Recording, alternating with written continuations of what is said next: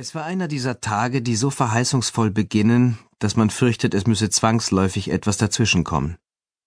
Das Thermometer zeigte 28 Grad, klarer Himmel über Faro. Und es war der 14. September. Seit dem Wochenende waren die Schulferien in England, Deutschland und den Niederlanden zu Ende, was den Flugverkehr auf die Hälfte drosselte und die Strände an der Algarve, Portugals Südküste, leerfegte. Das Licht im September wurde anders, weicher. An diesem Tag, den einige Bewohner von Fusetta, einem kleinen Fischerdorf an der Ostalgarve, noch am gleichen Abend den schwarzen Mittwoch nennen sollten, kam großes Wehklagen über den Ort. Obwohl Portugiesen ohnehin zum Pessimismus neigen, was sich bereits mit der Erschaffung eines eigenen Wortes für diese nationale Trübsal manifestiert, die Saudade, traf es Fusetta heute besonders hart. Denn heute verließ Rui Aviola die Bewohner des kleinen Fischerdorfes für ein Jahr.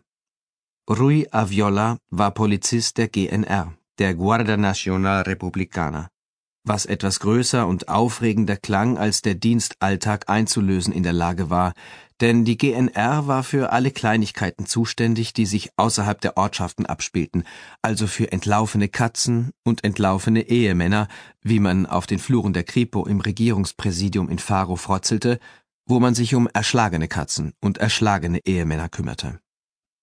Rui Aviola jedenfalls wurde den Deutschen in Hamburg im Zuge eines Austauschprogrammes für zwölf Monate ausgeliehen. Und in diesen zwölf Monaten konnte eine Menge passieren. Darüber war man sich in den Bars von Fusetta einig. Vielleicht würde er im Dienst sterben oder, viel schlimmer, würde dort eine hübsche deutsche Frau treffen, die man sich in dem Fischerdorf vorstellte wie einen blonden, betuchten Roboter, würde Vater werden und in Deutschland bleiben. Das hat sich doch irgendein Schreibtischlöwe bei Europol ausgedacht, als er Langeweile hatte, sagte Carlos Esteves, der auf dem Beifahrersitz des zivilen Polizeiwagens saß und dem der Schweiß den Nacken und von dort die Wirbelsäule herunterlief. Carlos war Subinspektor der Policia Judiciaria, der portugiesischen Kriminalpolizei, was man ihm nicht sofort ansah, er trug Shorts, Espadrilles und ein weites hellblaues Hemd. Eine Ray-Ban mit schmalen Gläsern hatte er sich ins halblange Haar geschoben.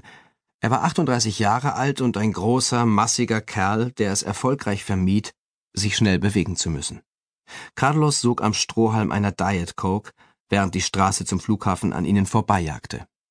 Graciana Rosado, die zierliche Kriminalkommissarin, schaltete kurz die Sirene ein, weil vor ihnen eine Touristenfamilie aus Frankreich in einem altersschwachen Citroën vor sich hinbummelte. Auf dessen Rückbank drängelten sich drei Kinder und ein Golden Retriever. Graciana trat das Gaspedal bis zum Bodenblech durch. Carlos kannte niemanden, der so sehr in seiner Mitte ruhte wie seine Kollegin. Aber in ihrem Auto, einem dunklen Volvo Kombi, wurde Graciana zu einer Rallyefahrerin, Ihr Freund Joao, der Journalist, hielt sich immer an der Tür fest, wie Carlos beobachtet hatte. Graciana Rosado, die ihr dunkles Haar zu einem Pferdeschwanz gebändigt hatte und zu Jeans und Bluse ein dünnes Jackett trug, um die Dienstwaffe zu verbergen, hatte man wegen ihrer 162 Zentimeter Körpergröße den Beinamen Piaf verpasst. Genauer gesagt, ihr beruflicher Ziehvater Raul da Silva vom Kommissariat 1 in Faro, weil sie nicht nur so klein war, sondern auch eine ähnlich schnarrende Stimme besaß wie Edith Piaf, aber leider nicht ihr Gesangstalent. Mit Ausnahme von Raul da Silva benutzten die Kollegen den Spitznamen allerdings nur, wenn Graciana Rosado sich nicht in Hörweite befand. Hattest du eigentlich mal was mit Rui? fragte Carlos. Graciana warf ihm einen prüfenden Blick zu, nur kurz, weil sie gerade dicht auf ein holländisches Wohnwagengespann auffuhr. Soll es ein Witz sein? Im Gegensatz zu ihr war Carlos nicht gebunden, er hatte keine Frau, jedenfalls nicht immer dieselbe, wie er es ausdrückte. Er breitete in einer Unschuldsgeste die Unterarme auseinander. Wäre ja kein Verbrechen. Graciana seufzte. Das wäre es in der Tat nicht gewesen. In der Zeit, als sie Joao gerade erst kennenlernte, wäre es eines Abends fast passiert. Draußen in den Dünen der Ria Formosa in der Dämmerung.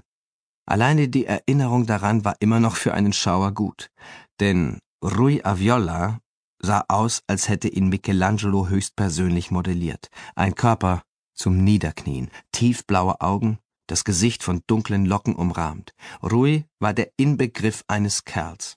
Er trug jene markige Selbstverständlichkeit durch die Gegend, die ihn von einer Laufstieg